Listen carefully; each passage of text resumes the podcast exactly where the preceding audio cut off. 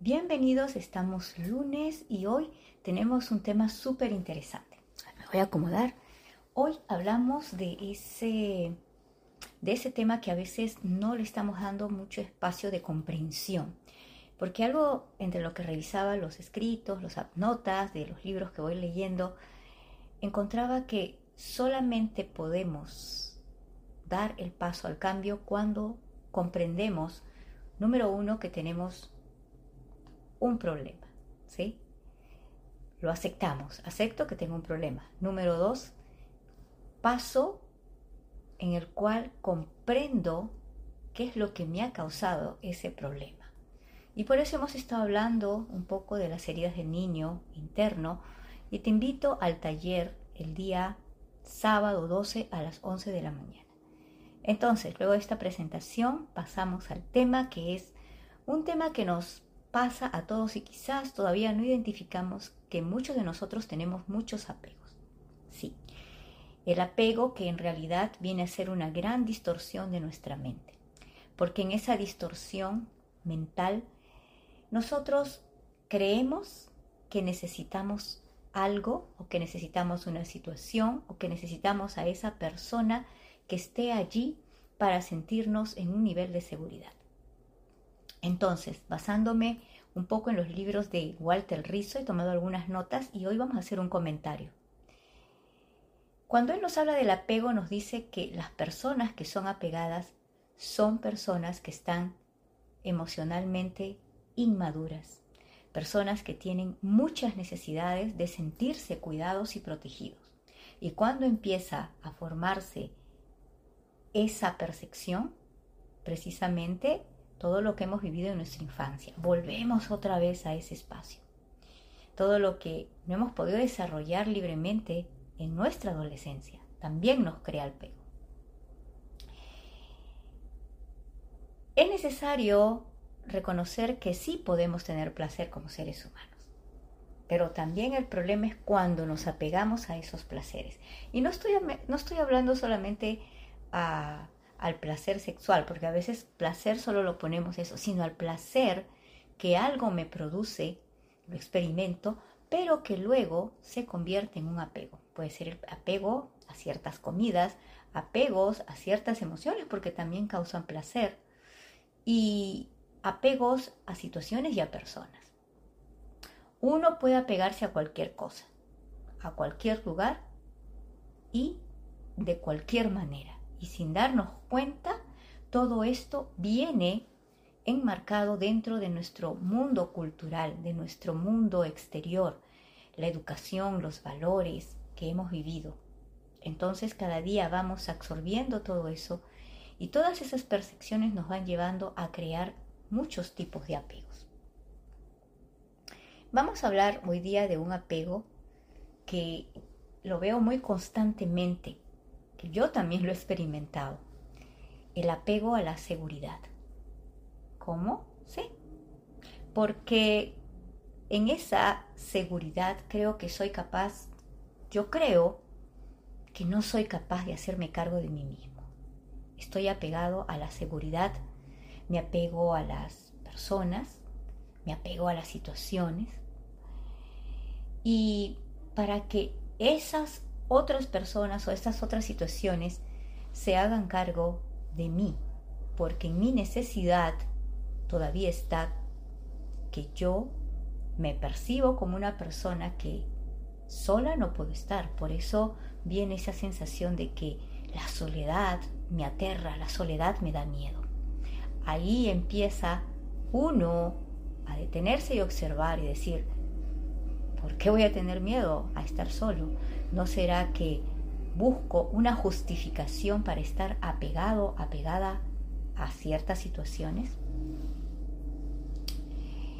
Todas las personas que son apegadas a la seguridad, que quizás te sorprenda, y este es lo que trata Walter Rizzo en uno de sus libros, dicen que son personas que la idea que mueve a estas personas es obtener seguridad para afrontar una realidad percibida, percibida, no real, percibida, como demasiado amenazante. Entonces, yo me siento segura cuando me apego a algo, a alguna situación, a alguna persona, a algo que está allí, incluso a los objetos.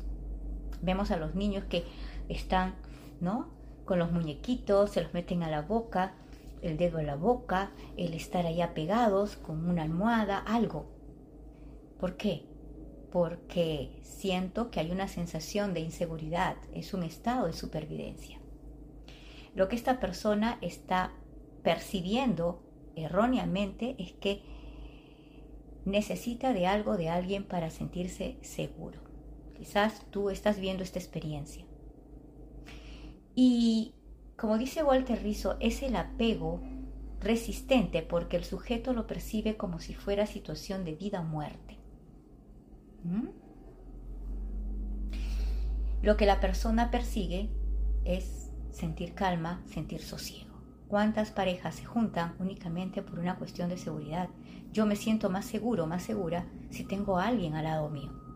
Pero ¿qué pasa cuando ese alguien es una persona que realmente no te está dando ese afecto, sino es simplemente la presencia de la persona que causa esa seguridad. El origen puede estar en la sobreprotección.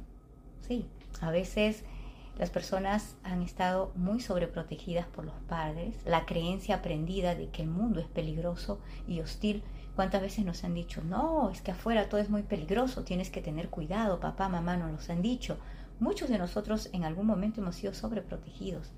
Y no importa el precio que tengamos que pagar para sentirnos seguros, seguros incluso en un centro laboral donde quizás el jefe te maltrata, no te trata bien, no te valora, no ve tus esfuerzos, pero eso te da seguridad al menos estar en un lugar donde vas a recibir seguridad para tu estado de supervivencia.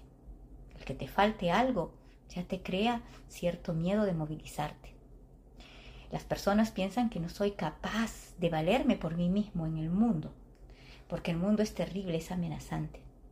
Estas personas crean una sensación de no tener autonomía, ¿sí? De no sentirse libres. Eh, comienzan a crear dependencias y por eso comienzan a crear apegos con las parejas, por ejemplo. No importa qué tan fría, ¿no? Qué tan brusca sea esa pareja en una relación. Hay relaciones frías.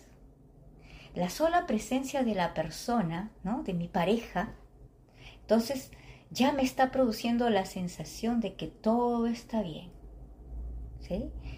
Y que todo está a resguardo.